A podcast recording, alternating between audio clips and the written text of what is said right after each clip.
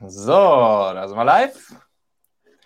Und das hier ist eine Interviewfolge im Machen-Podcast. Und bei mir habe ich den lieben Manuel, Manuel Pistner. Manuel, du bist Gründer und CEO von FlashHub.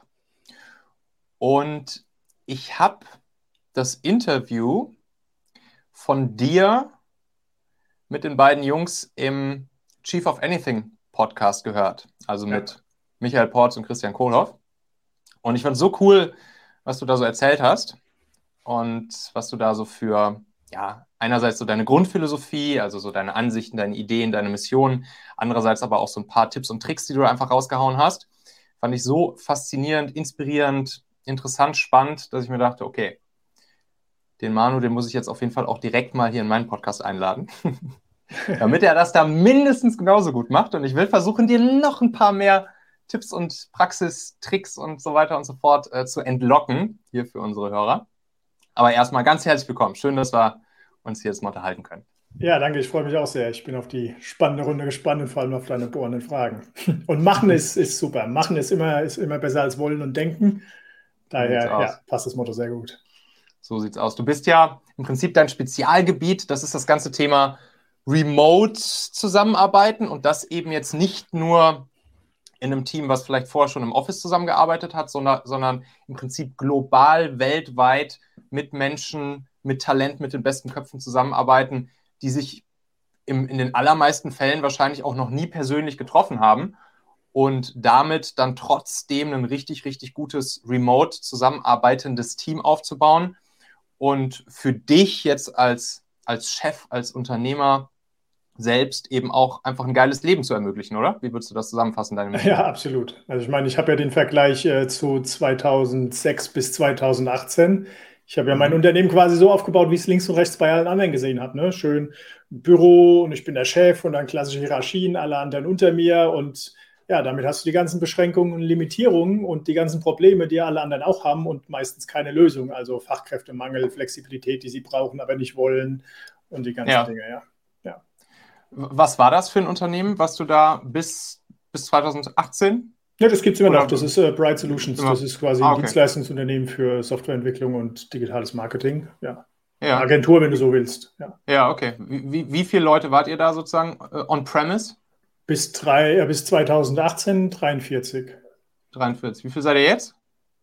Ähm, 12 Feste und 158 Freelancer in 66, 67 Ländern.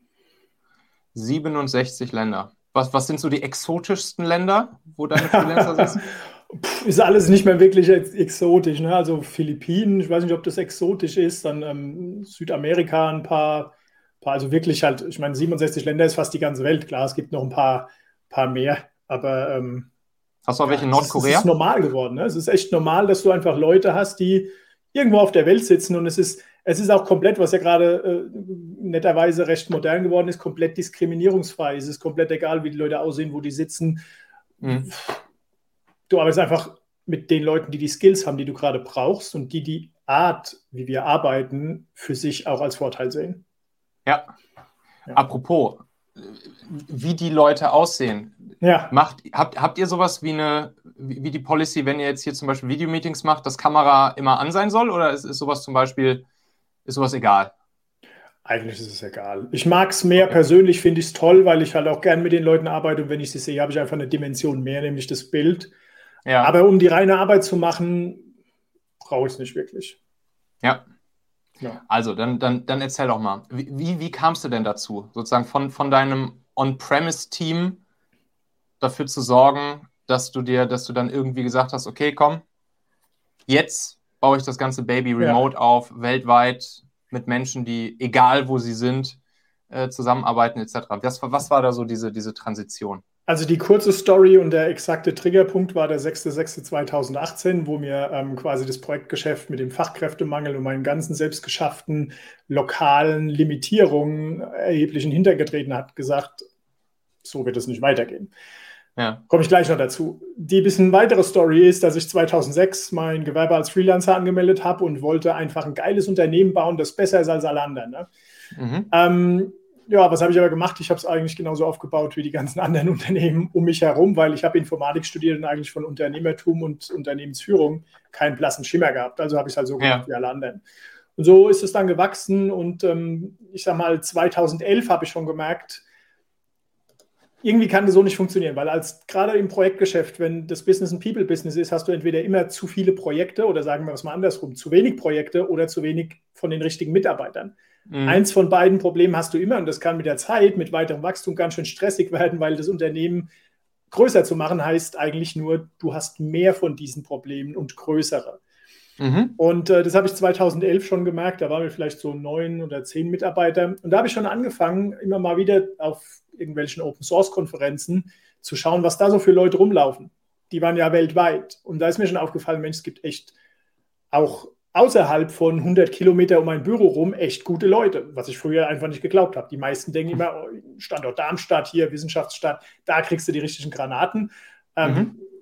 Aber es gibt halt auch weltweit echt gute Leute. So, und dann habe ich angefangen, bin echt in ganz Europa rumgereist, ähm, habe mir die Leute immer eine ganze Woche lang angeschaut, habe mit denen angefangen zu arbeiten, habe gemerkt, hey Mensch, es funktioniert ja. Und das war 2011, da gab es noch kein Corona, kein Remote Work global, mhm. da war die Technologie noch nicht so, wie sie heute ist und es hat schon mhm. funktioniert. Mhm. Und es war immer wirklich meine Idee, einfach zu sagen, komm, ich brauche kein lokales Team mit den ganzen Problemlimitierungen, sondern ich baue einfach ein virtuelles Unternehmen komplett global und hole mir die besten Leute dort, wo sie sitzen.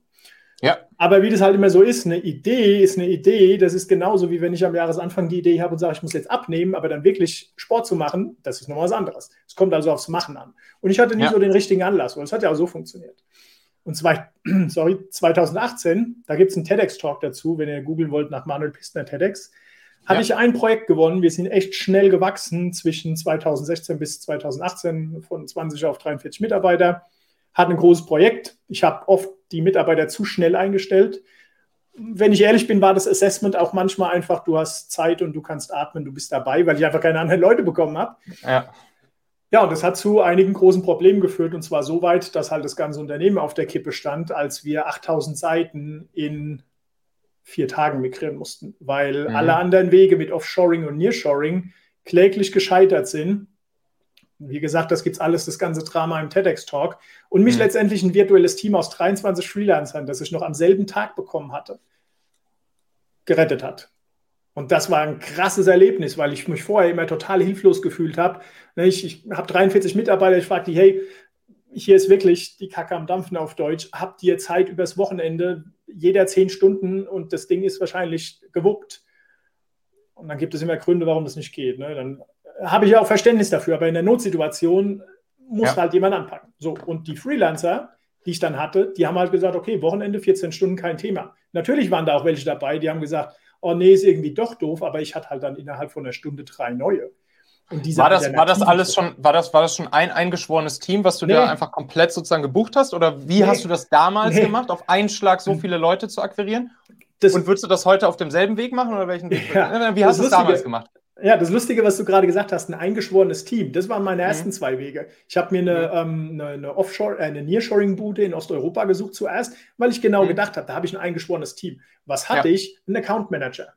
Und der hat mhm. mit mir drei Monate lang diskutiert, ob das was wird und wie das gehen kann. Ich habe es auch mit mir machen lassen, muss ich ehrlich sagen. Also auch mhm. nicht gerade schlau. Ne? Aber ich hatte nur diesen Account Manager und der hat mir erzählt, was er für ein tolles Team hat und so weiter. Und dann dreieinhalb Wochen vor der Deadline sagt er, ja, jetzt schaffen wir das auch nicht mehr. Es war ja noch gar nichts gemacht. Und mein ja. Team hat jetzt ein anderes Projekt. Dann habe ich mir eine Offshoring-Bude in Indien gesucht. Weil ich gesagt habe, jetzt brauche ich ein wirklich eingeschworenes Team, die die Zeit und die Kapazität haben und das auch wirklich machen. Ne? Habe mir dann aber schon einen Freelancer gesucht, der die castet, ne, um diese kulturellen Unterschiede zu überbrücken. Der hat mir auch so eine Bude gefunden, drei Stück. Ich habe mich für einen entschieden. Und was hatte ich wieder? Ein Account Manager und dachte mir wieder, hm, na gut, aber der hat mir jeden Tag zehn, zehn Seiten gezeigt, die migriert wurden. Ja. Und das hat mir Hoffnung gegeben, aber dabei habe ich komplett ignoriert, dass 10 im Vergleich zu 8000 überhaupt nicht repräsentativ ist. Und er hat mir einen Tag am 6.6.2018 um 5.28 Uhr morgens eine E-Mail geschickt, die hieß, Manuel, I have to cancel the project now after discussing with you. Oh. Und ich dachte mir, im TEDx-Talk sage ich, what the fuck? Und so habe ich mich auch gefühlt, ja. Ähm, so, und jetzt zu deiner Frage. Ich habe mir dann gedacht, ich lasse mich nicht mehr von Account Managern, von Intransparenz und von fehlender Kontrolle an dem Projekterfolg mhm. hindern. ich mache es jetzt so, ich baue mir quasi ein virtuelles Office auf. Was habe ich letztendlich gemacht? Ich habe mir einen Google Cloud Architekten geholt, der hat mir automatisiert die Tasks zusammengebaut, quasi mit Templates und Platzhalter ersetzt und die in ein Trello-Board gepackt. Da waren dann 8000 Tasks drin mit einer guten, klaren Beschreibung.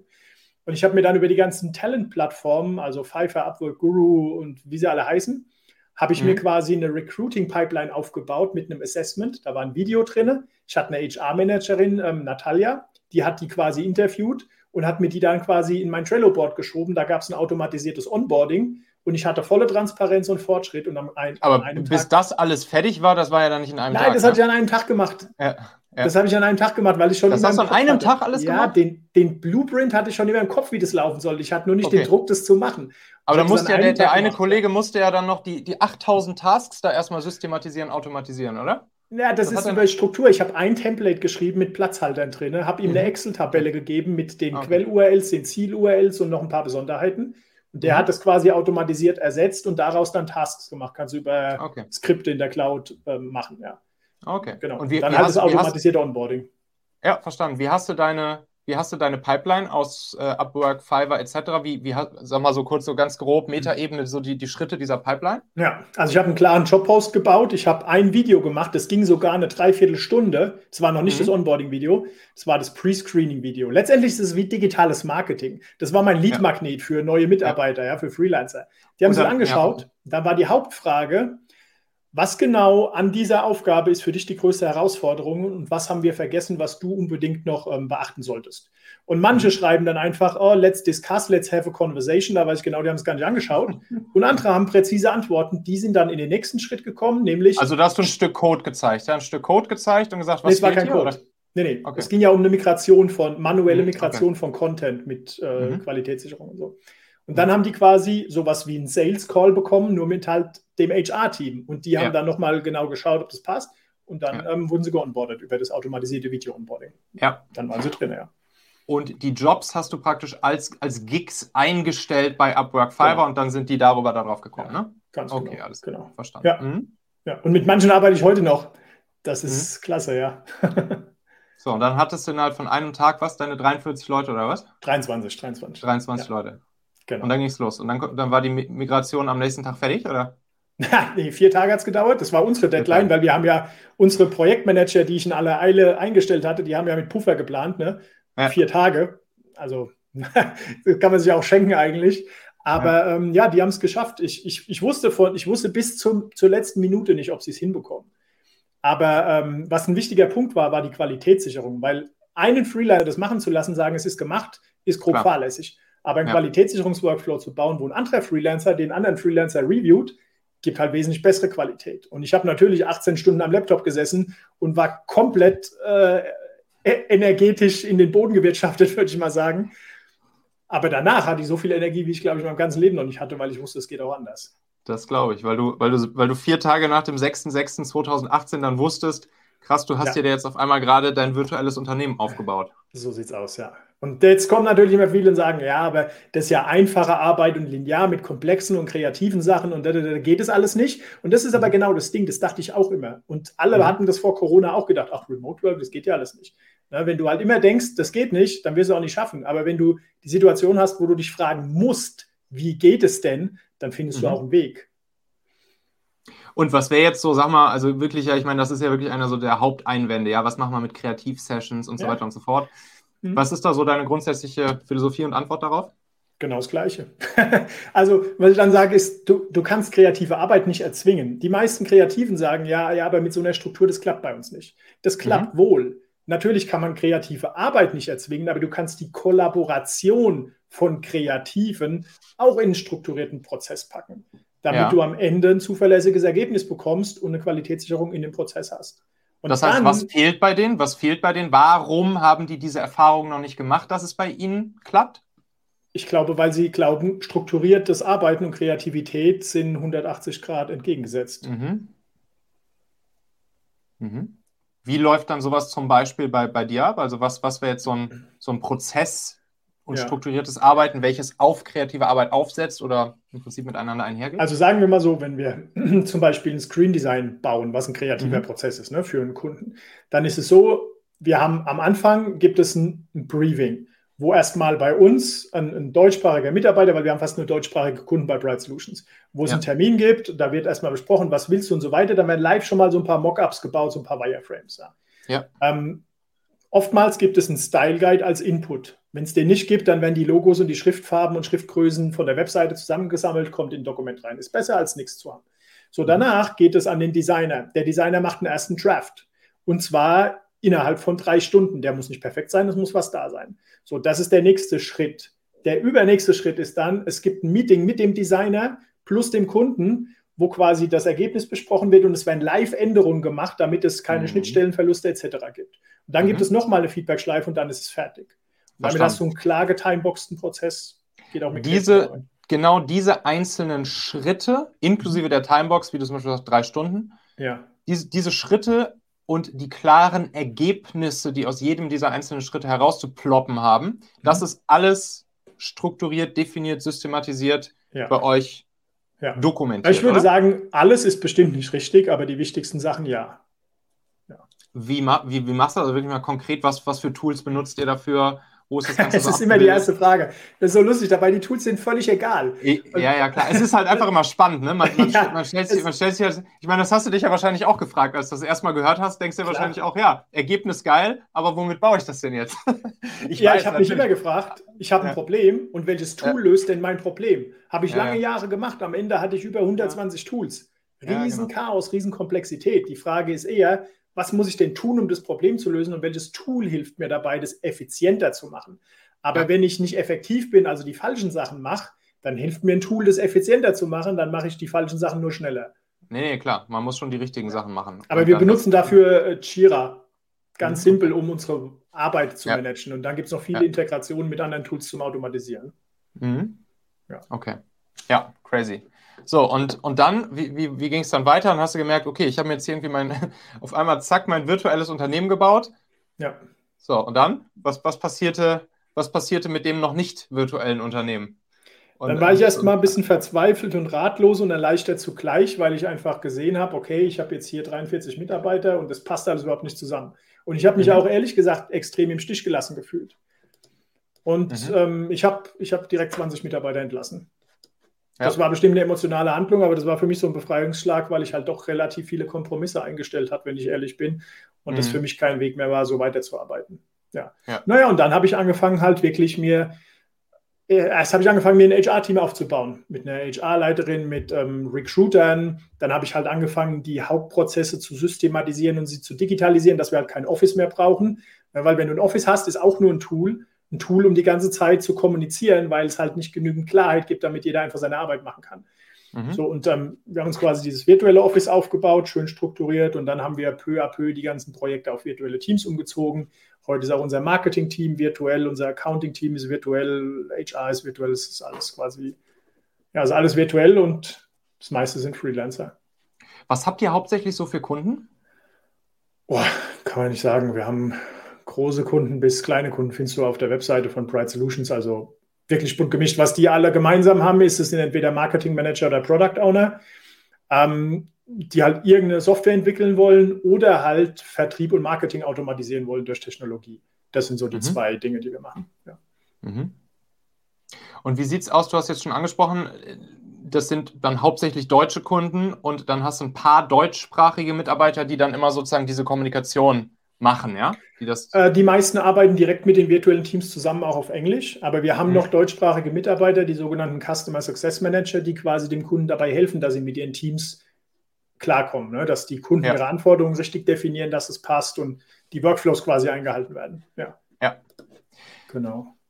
Was, was, ist, was ist jetzt seitdem so für dich persönlich passiert? Also, wie, wie fühlst du dich? Was, was, was, hat das, was hat das in dir, in dir ausgelöst? Du hast vorhin schon gesagt, du hast damals, als du gestartet bist, wolltest du dir halt ein geiles Unternehmerleben bauen, dann hast du irgendwie gemerkt, scheiße, äh, irgendwie nicht. Mhm. Und, und was hast du dann, was hast du dann selbst bei dir, in dir drin erlebt, so über die letzten ja, drei Jahren. Naja, letztendlich war es so, warum ich Unternehmer werden wollte, ist A, weil ich ein Unternehmen bauen wollte, das anders ist als die anderen, was mich stolz macht. Hauptsächlich wollte ich aber Freiheit und Unabhängigkeit und Selbstbestimmtheit haben. Das hatte ich mhm. aber überhaupt nicht mit 43 Mitarbeitern, die alle nur dann was machen, wenn ich ihnen sage, was sie tun sollen. Klassische Hierarchie. Dann bin ich irgendwann der größte Flaschenhals, alles hängt an mir und ohne dass ich jemand sage, was sie tun sollen, passiert da auch nichts. Mhm. Also es wird quasi nur Verantwortung für Aufgaben übernommen, aber nicht für Ergebnisse. Das war mir mein großes Problem. Und ja. das hat dazu geführt, dass ich mich wie im Hamsterrad gefühlt habe in meinem eigenen Unternehmen. Das war nicht das, was ich wollte. Und jetzt ist es wirklich das Gegenteil, weil ich ein Team habe, die arbeiten eigenverantwortlich, ergebnisorientiert, selbstständig, die kommen zu mir, wenn sie Fragen haben, aber ich muss sie nicht die ganze Zeit pushen und treten, dass sie ihre Arbeit machen. Ja. Und wir haben halt keine Personalengpässe mehr. Früher hat es drei bis sechs Monate gedauert, bis ich einen neuen Mitarbeiter hatte. Heute dauert es ja, wenn es mal lange dauert, einen Monat, aber manchmal habe ich die auch in ein bis zwei Wochen. Was machst du heute noch konkret operativ? Wie sieht, wie sieht dann mein Team mal, Wie sehen 80, 80 Prozent deines konkreten Arbeitstages aus? Also zum größten Teil ist es Coaching für mein Team und eben die Prozesse verbessern, die Angebote für unsere Kunden verbessern, strukturieren, mein Marketing-Team coachen, meine Squads, also die Customer Success Manager coachen den anderen Geschäftsführer coachen. Ja, also ich unterstütze die quasi. Ich bin, wir haben es einmal umgedreht. Ne? Früher war ich mhm. oben der, der, der Kommandeur. Du musst jetzt das, das, das, das, das. Jetzt haben wir es umgedreht. Ich bin jetzt quasi der Supporter für mein Team. Wie sieht das Coaching konkret aus? Na, wir haben einmal die Woche haben wir einen Call und es gibt einige Coaching-Fragen, ähm, hauptsächlich bezüglich, okay, was sind gerade Probleme, wo du keine Lösung weiter weißt, was hast du schon getan, was kannst du noch tun, was sind deine Optionen, einfach um mal die Hirnwindung weiter zu öffnen und den Leuten dabei zu helfen, in mehreren Optionen zu denken, statt am Ende zu sagen, ich habe das eine probiert und das hat nicht geklappt. Gehst du diese Coaching-Fragen dann im One-on-One -on -One mit den Leuten durch ja. oder sozusagen vorher? Sind das die Fragen, die sie erstmal für sich durchgehen sollen, bevor sie dann One-on-One Beides, ja. Wir haben einen asynchronen Check-in, wir haben quasi Slack und da drin gibt es einen Bot und bevor es dieses Meeting gibt, gibt es einen asynchronen Check-in mit Fragen, die sie vorbereiten, damit wir auch Zahlen, Daten, Fakten haben, über die wir sprechen und es nicht nur, wie es in vielen Meetings ist, bla bla bla mhm. und als Ergebnis ein nächstes Meeting. Ja, ja das ja, ist das asynchrone Check-in, was vorher passiert, ja. Okay. Du hast dann in, den, in dem anderen Podcast hast du erzählt, das ist dann wirklich so deine, deine Mitarbeiter, die können sich dann solche, solche Calls im Prinzip bei dir buchen, ne? so Calendly-mäßig. Ja, genau, ja. Wie, ja. wie, wie lang geht in der Regel so ein Ding? Dreiviertel Stunde, Stunde. Manchmal auch nur eine halbe. Ja. ja. Und dann haben genau. sie vorher, sind diese Fragen schon mal für sich durchgegangen und kommen genau. dann schon mit konkreten Ideen und einer größeren Klarheit des, des Problems wahrscheinlich zu dir, ne? Genau, und ich sehe halt auch auf der Basis von den Zahlen, die wichtig sind, in der Rolle dieser Person, mhm wo die denn steht. Ja. Und wir haben auch noch sowas wie interne Mastermind-Gruppen. Das sind mhm. quasi mhm. Gruppencoachings, die von einem ähm, geführt werden. Und das sind quasi zum Beispiel alle Customer Success Manager, die in so einer Mastermind-Gruppe sind. Oder ja. alle Projektmanager. Ja. Das heißt, da sitzen dann die Leute derselben Profession sozusagen genau, zusammen und tauschen Rolle. sich untereinander. Derselben ja. Rolle genau. und tauschen sich untereinander aus. Mhm. Ja. Genau. Gibt, und äh, gibt es dafür dann auch wieder einen festen Prozess, was in so einer Mastermind-Runde passiert? Ja, genau. Es gibt halt diesen, äh, genau, also es gibt auch einen asynchronen Check-in. Mhm. Da äh, machen die Leute quasi ein Check-in. Dann können sie, die letzte Frage ist, welche Frage möchtest du in dem Coaching besprochen haben oder beantwortet mhm. haben?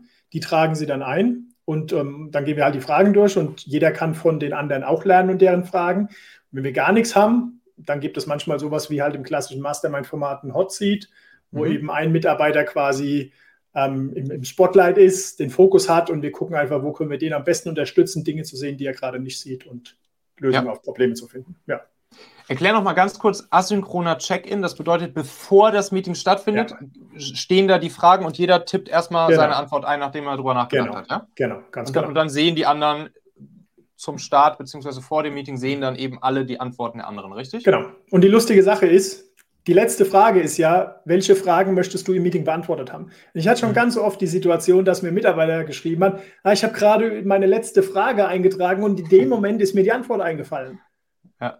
Na, aber das ja, ist das genau ist der Punkt, wenn man mal über seine Fragen nachdenkt, statt immer nur seine Probleme identifiziert und sagt, oh, ich bin ja so hilflos, alles scheiße, ich kriege die Probleme nicht gelöst, alles auf meiner auf Schulter, sondern mal wirklich versucht, die, die Essenz, den Kern des Problems, also die eigentliche Frage, die du beantwortet haben willst, rauszuschaben, dann kommst du ganz oft auch selten also auf deine Lösung. Brauchst ja. du nicht ein Meeting mit fünf anderen.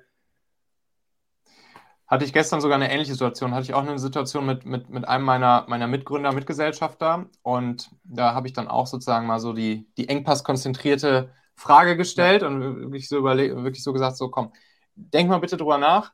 Was ist, was ist jetzt die eine Sache, mhm wenn wir die gelöst bekommen würden, so, ne, was würde alles andere irgendwie für dich deutlich einfacher oder sogar überflüssig machen? Und dann kam halt als Antwort kam erstmal so eine Liste.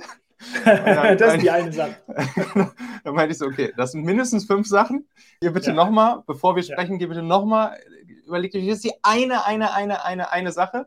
So, und, ja. und jetzt, ähm, dann, jetzt ist äh, gerade am drüber nachdenken und, und ich das bin jetzt gespannt, sozusagen die. Das genau, ist so wichtig, gerade durch die Digitalisierung. Es wird ja alles immer schneller. Und es landet jeden Tag so viel bei uns im E-Mail-Postfach, in Chatnachrichten, auf dem Tisch, wo auch immer. Wir können es mhm. ja gar nicht alles schaffen. Und jetzt kann ich entweder meinen Tag beenden und sagen, verdammt, wieder alles nicht geschafft und bin total gestresst mhm. und frustriert. Oder ich mhm. sage, Mensch, cool, was hier alles an Optionen gibt. Was ist denn wirklich das Wichtigste? Die Top 20 Prozent. Und wenn ich die schaffe, dann war mein Tag erfolgreich und den Rest akzeptiere ich einfach, dass ich nicht die Zeit dazu habe. Ja. Und dann wird dein Erlebnis und dein Ergebnis deutlich besser, weil du machst einfach immer das, was wichtig ist und freust dich an dem Erfolg daran. Ja. Du hast, du hast vorhin gesagt, dass eine der Aufgaben, die du, die du heute operativ auch äh, vor allen Dingen machst, ist, ist sozusagen die Prozesse und Systeme weiterzuentwickeln. Wie sieht ja. das konkret aus? Also ich gucke mir halt an, was so häufige Fehler sind, die in den Teams passieren. Mhm. Zum Beispiel die Qualität ist nicht die, wie erwartet. So, das kann ja vielfältige Probleme haben. Der schnellste Schluss ist immer zu sagen, ah, die Leute sind einfach nicht gut genug. Ne? Dann tauschst die Leute aus. Das ist das teuerste, was du machen kannst. Viele gehen den Schritt, weil es das Offensichtliche ist, ist aber meistens nie der Root Cause, also nie das, die, mhm. die Kernursache. Sondern was oft der Fall ist, dass entweder Erwartungen nicht klar kommuniziert wurden, also explizite oder sagen wir mal implizite Erwartungen in explizite Anforderungen verwandeln ganz großes Thema in der Kommunikation, wenn du immer hörst, ich hätte was anderes erwartet. Damit macht man sich immer leicht. Ja.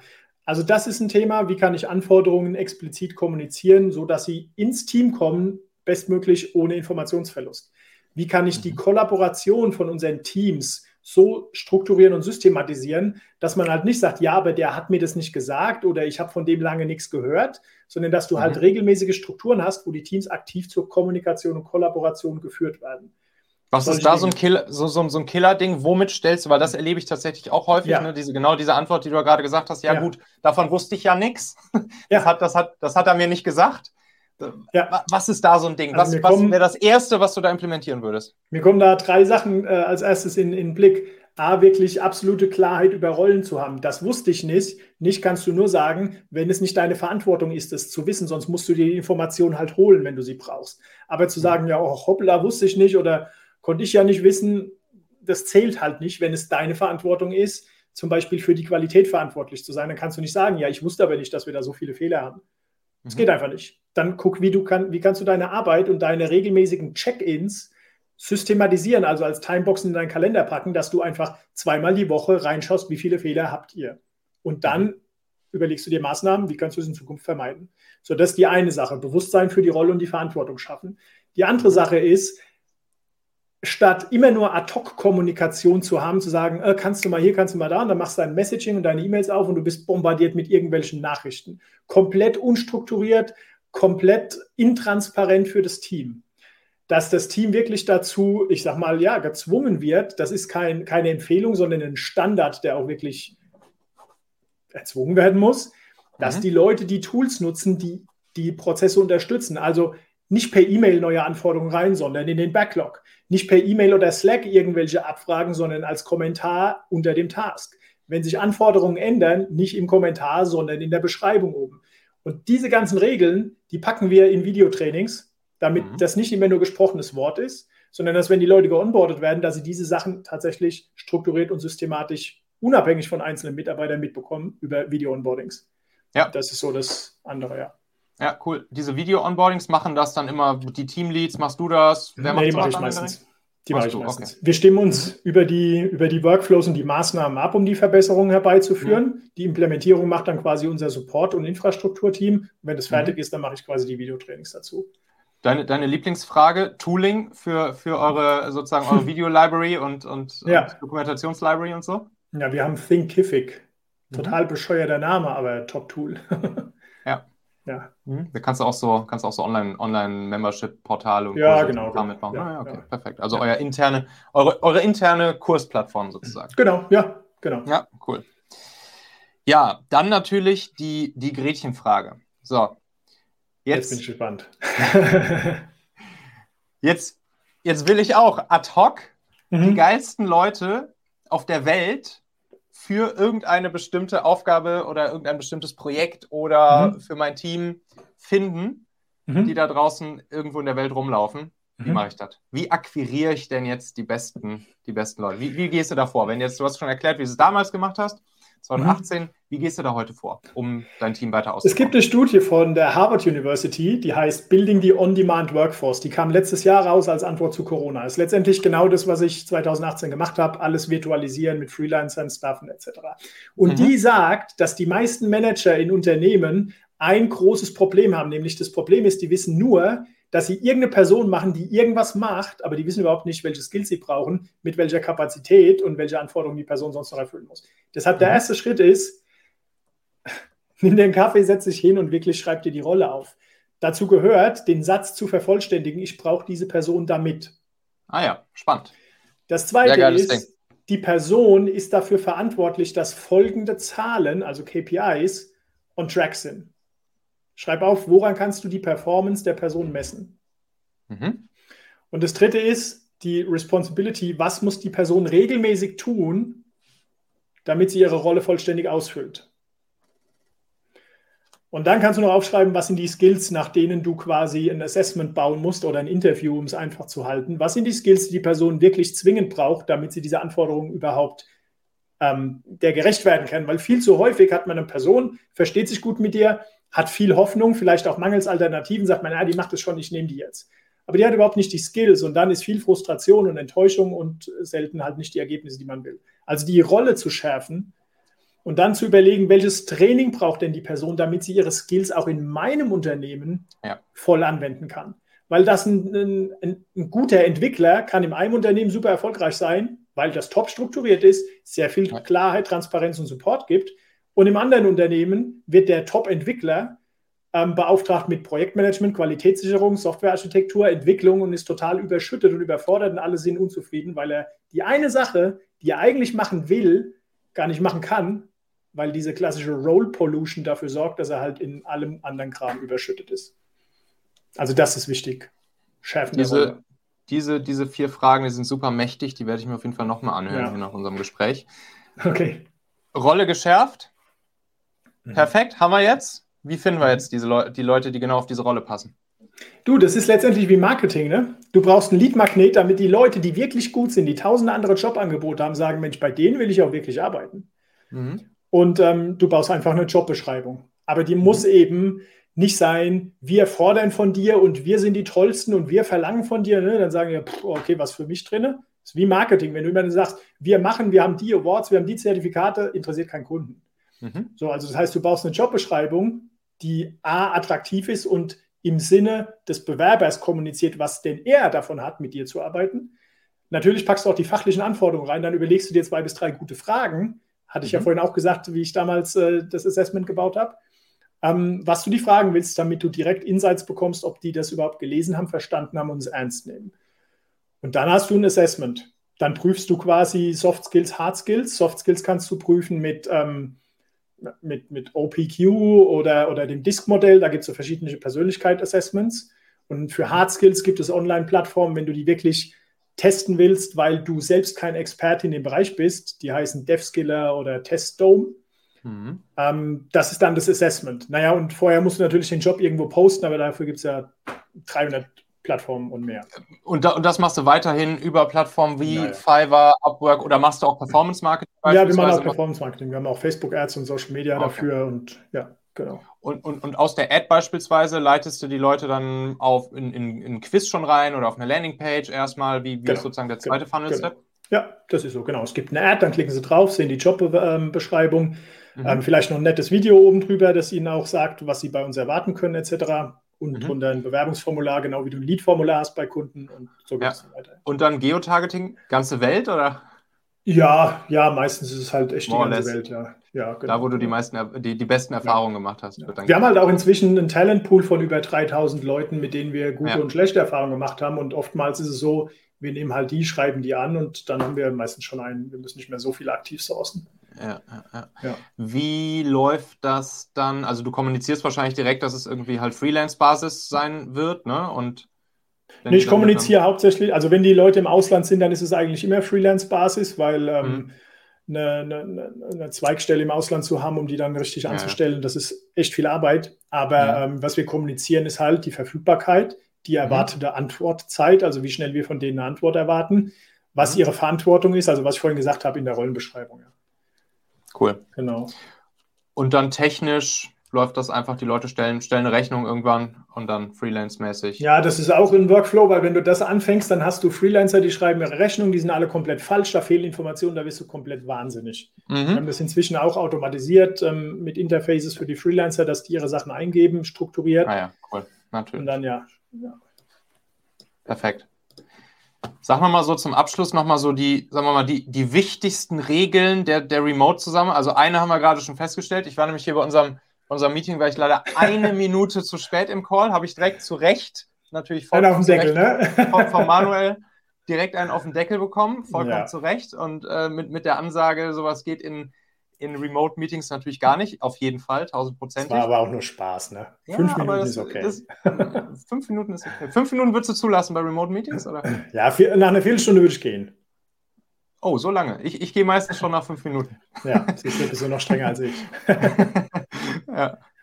Ähm, aber sag mal so, gibt's, hast, habt ihr dann da irgendwie so ein, so, ein, so ein kleines Regelwerk, Meeting Rules, sonst irgendwas, woran ihr euch Ja, das ist natürlich, also ich meine, Remote Work sind ja nicht nur Meetings. Remote Work ist ja ein ja. komplettes äh, kulturelles Playbook, was du brauchst. Also ich würde mal sagen, die wichtigsten Sachen sind wirklich Erwartungen explizit zu kommunizieren und sich nicht immer auf dem gemütlichen, ich hätte von dir was anderes erwartet, auszuruhen, sondern mhm. die eigene Verantwortung zu übernehmen, seine Erwartungen zu kommunizieren und auch ein Commitment von der anderen Person einzuholen. Das ist das eine. Das zweite ist, ähm, statt ständig Meetings zu haben, strukturierte Kommunikation und asynchrone Kommunikation anzuwenden. Also sich wirklich zu überlegen, okay, was ich vorhin gesagt habe, wie kann ich meine, wie kann ich die Kollaboration in den Prozess packen und wie kann mhm. ich dann dafür sorgen, dass der Prozess nicht immer von Verfügbarkeiten abhängt, in denen synchrone Meetings stattfinden, sondern asynchrone Kommunikation, zum Beispiel über Video-Messages, über asynchrone Check-ins, über was auch immer asynchron geht, ja. Mhm. Ähm, das sind die zwei wichtigsten Sachen. Ich würde sagen, wenn ihr die mitnehmt und das umsetzt, dann habt ihr ähm, euch die dritte gespart. Ja, Manuel, erzähl mal. Das ist, also das ist halt alles echt, ich könnte da, ich könnte da, glaube ich, 18 Stunden lang mit dir darüber quatschen, über dieses ganze Thema und dir, und dir noch, noch mehr Fragen rund um Prozesse, Toolings und so weiter und so fort und, und so weiter und so fort. Da kommt die eine wichtige, die eine wichtige. also, welche ist das? Welche ist das? Ja, die frage ich nicht. Ach so, ja, gut. Ich hoffe, ich hoffe, ich habe dir die wichtigsten schon gestellt. Aber haben wir irgendwas vergessen? Also gibt es noch irgendwas, was, was, was, was super wichtig ist? Was hindert dich denn daran, das zu machen in deinem Job? Nö, ich mache es ja im Prinzip. Ich, ich mache es mhm. im Prinzip so. Also okay. ich, ich, wir, wir bauen unsere Firma schon, würde ich sagen, ziemlich oder die Firmen schon ziemlich, ziemlich in diese Richtung auf. Mhm. Aber ich glaube, so so krass, wie du das jetzt schon perfektioniert hast, äh, sind wir noch nicht unterwegs. Mhm. Aber ja, genau aus dem Grund will ich mich natürlich auch dann von, von solchen Vorreitern wie dir da inspirieren lassen und einfach von dir lernen. Und deshalb stelle ich dann halt diese ganzen dummen Fragen und hoffe natürlich, dass hier die, die, Leute, die uns zuhören und zuschauen, da auch äh, etwas von mitnehmen werden. Ja. Ja, ja. Also was glaube ich noch eine wichtige Erkenntnis ist, viele fragen ja immer, oh, wie kann ich, wie kann ich alles effizienter machen, wie kann ich automatisieren und so weiter. Das ist die Frage, mhm. die kannst du dir am Ende stellen. Bevor du automatisierst ja. und Tools einsetzt, ich kann es nicht oft genug betonen, die Struktur ist essentiell. Und bevor du eine Struktur hast, also die einzelnen Schritte, was jeder machen muss, in Ergebnissen denken. Was will ich eigentlich am anderen Ende der Arbeit als konkretes Ergebnis haben? Und daran scheitert es so oft, und das, das führt dazu, dass die Leute immer nur reagieren, weil wieder einer ja. was will und jetzt muss ich mal hier und da. Und das stresst einfach und sorgt dafür, dass du keinen Fokus hast. Weil du immer nur am Reagieren bist, statt am Agieren, die Dinge zu tun, die dir das Ergebnis bringen, was du willst. Auf jeden Fall. Das, das, sind, das ist halt echt, das ist das Key-Ding. Ne? Vom, vom genau. Ende her denken, ja. Das, ja. das Ergebnis wie so ein Bild schon vor sich sehen genau. und dann in diese Richtung von Hand eigentlich erstmal vorsystematisieren, ne? Genau. Von Hand systematisieren. Genau. Und die meisten, gerade die agilen Verfechter, sagen, ja, das geht ja gar nicht, da fehlt die Flexibilität und man kann nicht alles vorausplanen. Kann man auch nicht. In dem Moment, mhm. wo du einen Plan erstellst und du fängst an, ist der Plan schon wieder nicht mehr valide. Das ist die Natur von einem Plan. Aber ohne mhm. zu planen, machst du dir gar keine Gedanken, wie könnte ich denn überhaupt da hinkommen? Wenn du dann losläufst und siehst, du weichst von deinem Plan ab, hast du immer zwei Möglichkeiten. Entweder du änderst deinen Plan oder du änderst den Weg. Aber ja. Das nicht zu haben, hilft dir halt nicht dabei zu reflektieren und dann machst du einfach irgendwas und kommst irgendwo an und bist enttäuscht, dass es nicht das ist, was du willst, weil du gar nicht wusstest, was du wolltest. Ja. Ja. Amen. So läuft es. wo, wo, wo, findet, wo findet man mehr von dir? Wenn man jetzt genauso fasziniert war von dir wie ich beim letzten Mal, als ich dich im Podcast-Interview gehört habe, wo, wo findet man dich? Wo findet man ein Unternehmen? Was, was bietest du an? Erzähl ja, mal. also auf, auf LinkedIn ähm, poste ich fast jeden Tag irgendwelche Dinge. Da findet ihr auch in meinem Profil einen Link zu so einem kostenlosen Virtual Business Builder Training, ähm, wo, ihr, wo ihr einfach viel mehr über die ganzen Sachen noch lernen könnt in der Tiefe. Das sind, glaube ich, zwei, drei Stunden.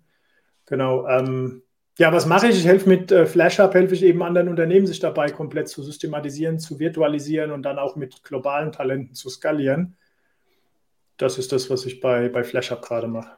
Ja. Das, ist, das ist dann im Prinzip ein Consulting, ne? Oder, oder baut ihr da auch Tools dann, die eure Kunden dann einsetzen? Also es sind drei Komponenten. Es ist einmal Training. Wir haben quasi auch, wie wir unsere Mitarbeiter schulen, haben wir ein komplettes Videotraining eben von mhm. ähm, wie baue ich denn mein Angebot als Unternehmen überhaupt so auf, dass ich A, über automatisierte Sales Funnels Kunden gewinnen kann und B, dass ich überhaupt eine Qualitätssicherung aufbauen kann und mit Freelancern skalieren kann. Mhm. Das zweite ist, wie baue ich denn einen Qualitätsstandard auf, also die Prozesse, damit ich zuverlässige Ergebnisse für meine Angebote bekomme. Das mhm. dritte ist, wie baue ich denn Sales Funnels auf, um automatisiert neue Kunden online zu gewinnen. Und das vierte ist, wie baue ich meine Teams auf und wie führe ich die, dass ich mhm. eben selbst gemanagte Teams habe, statt ich als Flaschenhals für die Arbeit meiner Teams. Das ist das Training. Dann bieten wir ja. monatlichen Support an mit Coaching. Ne, also Training ist das eine, Machen ist das andere. Und für das Machen helfen wir dann eben über Coaching. Und dann haben wir noch ein Portal entwickelt, wo du dir eben deine virtuellen Teams zusammenbauen kannst und kriegst von uns das HR. Wir machen das Assessment und ja. finden die Freelancer für euch. Das sind so die drei Sachen in, bei FlashUp, ja. Sau cool. Und das ist, das ist getrennt von deiner, von, ja. von der, von der Softwarebude, ne? Von der, genau, das ist eine eigene Firma, die dann ja. entstanden ist. Alright. Ja, wird natürlich alles äh, drunter verlinkt. Ähm, Manuel bei, bei LinkedIn natürlich und FlashHub auch. Ja, Manuel. Cool, so machen wir das. Tausend Dank. Super, ja, super spannend. Gefreut, auf jeden und Fall. Äh, vielleicht setzen wir das ja irgendwann mal fort hier, das Gespräch. Sehr gern. Würde mich freuen. Mach's gut, mein Lieber. ciao, ciao.